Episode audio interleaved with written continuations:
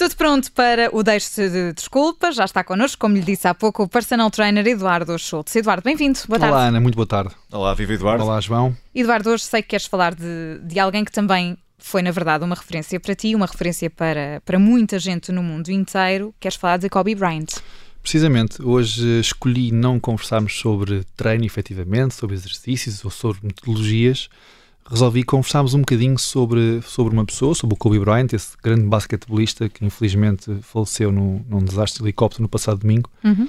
mas que deixou um legado de uma forma muito própria de, de encarar aquilo que foi para ele a sua grande paixão, que foi o basquetebol, e que, na minha opinião, esse mesmo legado é, são, faz parte de um conjunto de características pessoais que, que qualquer um de nós pode usar na nossa vida, no nosso dia a dia, nos nossos objetivos pessoais, enfim. Faz para se inspirarem. Sim, é de facto muito inspirador. Este, este Kobe Bryant foi um atleta extraordinário, mas que em muito transcendeu a sua modalidade pela, forma, pela sua forma de estar. Uh, de facto, a sua perseverança, a disciplina, o seu, a sua ética de trabalho, a forma como se dedicou integralmente ao seu objetivo e que foi sempre, desde muito cedo, que o encontrou em si mesmo esse objetivo, que foi ser o melhor jogador possível. Ele foi implacável na, na busca pela perfeição e, e, desse mesmo objetivo. E isso, para mim, é inspirador Aliás, é, é, engraçado que eu nunca fui muito de ídolos, nem fui muito de admirar, por exemplo, aquela, aquela banda ou aquele vocalista, ou ter o, quadro, o quarto forrado de postas de, de algum desportista, porque eu de facto sou desta área do desporto desde sempre e, portanto, podia ter alguma admiração particular. Mas, mas não, nunca fui assim de idolatrar assim uma personalidade. O que é facto é que fui também pelo meu percurso, fui, fui admirando pessoas nas várias áreas, nos vários pedras da nossa sociedade pessoas, como diria Camões, que pelas obras valorosas foram da lei da morte libertando. E aqui o Kobe Bryant foi de facto um deles. Admirei outros na, na área do, da música, da filosofia, do empreendedorismo, mas hoje em particular falo do Kobe Bryant e daquilo que ele desenvolveu, que foi a chamada tal Mamba Mentality, uhum, a mentalidade exatamente. da Mamba. Para quem não sabe, a Mamba Negra foi, foi a alcunha que, que, ele, que ele teve na sua carreira e diria respeito à forma como ele serpenteava pela, pelos adversários, mas sobretudo pela forma letal com que lhes ganhava grande parte dos jogos. E essa mentalidade, nas palavras do próprio, traduziam-se na grande vontade que ele sempre teve de ser a melhor versão de si mesmo. Uh, e acho que essa é de facto a mensagem que fica, essa mentalidade vencedora e que nós podíamos transpor para a nossa vida. Imaginem, por exemplo, aquela pessoa, e agora referindo-me aqui à nossa rubrica semanal do exercício físico, que está a pensar, se calhar vou começar, mas só para o mês que vem, ou só daqui a duas semanas, ou à espera de, do momento ideal para. E de facto, esta mentalidade vencedora impõe que nós consigamos uh, vencer essa voz que nos diz: não, hoje não, que está mau tempo, hoje, agora. hoje não, estou cansado. E go for it. Se tem esse objetivo, então é, é dar tudo, como costuma dizer. Portanto, avançar. Avançar. Uh, engraçado que ele encontrou a verdadeira grandiosidade da, da vida dele, não nos, nos números, nos resultados incríveis que teve. Aliás, seria uma outra rubrica só para falar dos sucessos dele esportivos. Mas também com o amadurecimento, com certeza, com a experiência e com a idade, ele acabou por dizer numa entrevista que a verdadeira grandiosidade ele alcançou quando percebeu que o seu impacto e a, a sua forma de estar foi de tal forma impactante que motivou imensa gente à volta dele, à volta dele e no mundo inteiro, que motivou e inspirou outras pessoas a também tentarem ser melhor naquilo que fazem. Com, obviamente, com as grandes e devidas diferenças, um, eu assumo também um bocadinho esse papel enquanto, enquanto treinador pessoal.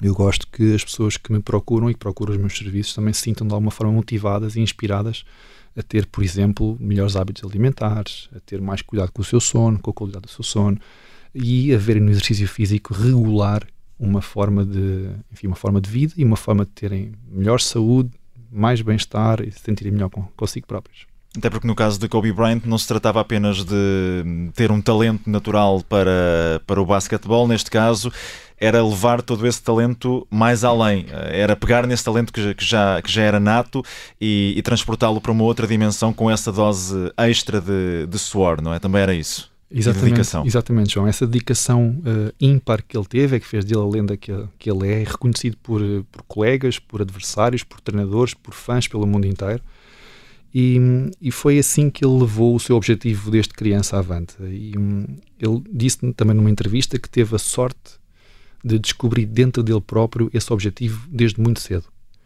Uh, salvo erro, aos 13 anos, teve uma, uma, uma, primeira manifestação de eu quero ser o melhor jogador da NBA de sempre.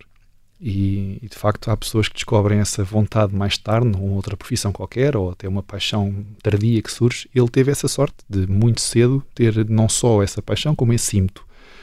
E isso levou, eh, como tu disseste muito bem, a esse nível de excelência e esse gosto por, eh, por ser de facto o melhor que conseguiu ser. E entretanto vão surgindo até eh, depois da, da, morte de Kobe Bryant várias entrevistas, certas entrevistas vão sendo divulgadas na, na internet. Eu até também fui aqui pegar no, numa outra ideia que foi, que foi, que foi revelada de uma, de uma entrevista, que era perguntavam-lhe como é que ele gostava de ser lembrado e uma das coisas que ele dizia era gostava que pensassem em mim como uma pessoa que se conseguiu superar.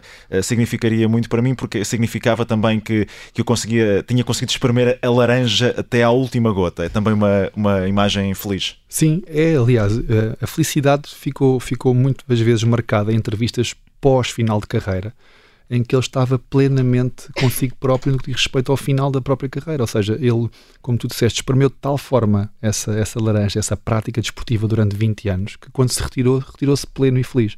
Isso foi das coisas que, que, que, eu, que eu julgo que foi, foi de maior relevo, porque lhe perguntavam sempre isso. E agora? E as saudades do basquete? Ele diria sempre com muita calma: estou perfeitamente realizado. Quer dizer, não há nada que eu me arrependesse, dei tudo aquilo que tinha para dar e, e, estou muito tranquilo com isso. E eu acho que na nossa vida, se cada um de nós tiver essa, essa atitude na nossa profissão, eu julgo que ficaremos mais perto do sucesso, mais perto da realização pessoal e são as tais características que eu acho que podemos retirar daqui, desta vida do Kobe Bryant. Falávamos em off dessa questão da, da missão cumprida. Dizias tu que tinhas visto numa entrevista em que ele não se arrependia de facto de nada. Se, andando para trás, não mudaria nada no seu percurso. Não, eh, diz ele inclusivamente, e foi uma visão que eu achei interessante, porque é de facto diferente, que se tivesse que usar o poder de voltar para trás, que não usava. Que, que não gostaria de voltar para trás de não gostaria de reviver nem os momentos felizes, porque na opinião dele iria banalizá-los se os vivesse outra vez, nem tão poucas experiências menos boas com as quais ele diria que aprendeu imenso. E portanto, não, não voltava para trás e sentir-se muito realizado com o seu presente.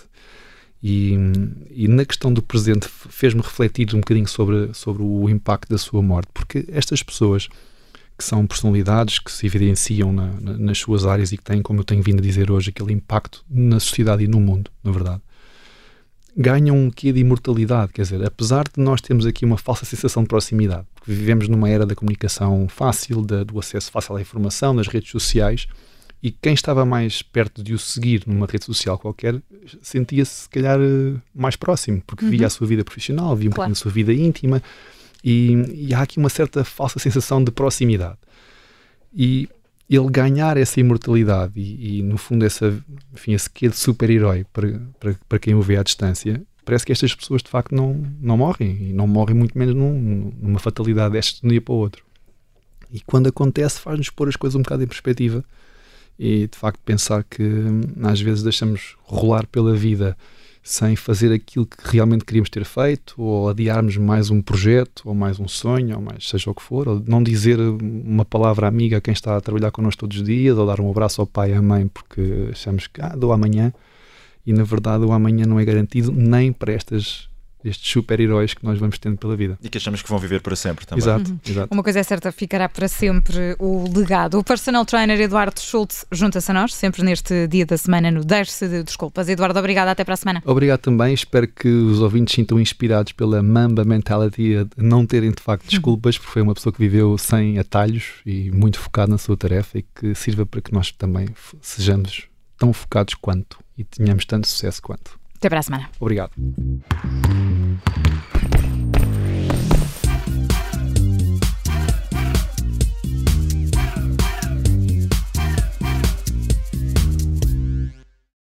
Obrigada por ter ouvido este podcast. Se gostou, pode subscrevê-lo, pode partilhá-lo e também pode ouvir a Rádio Observador online em 98.7 em Lisboa e em 98.4 no Porto.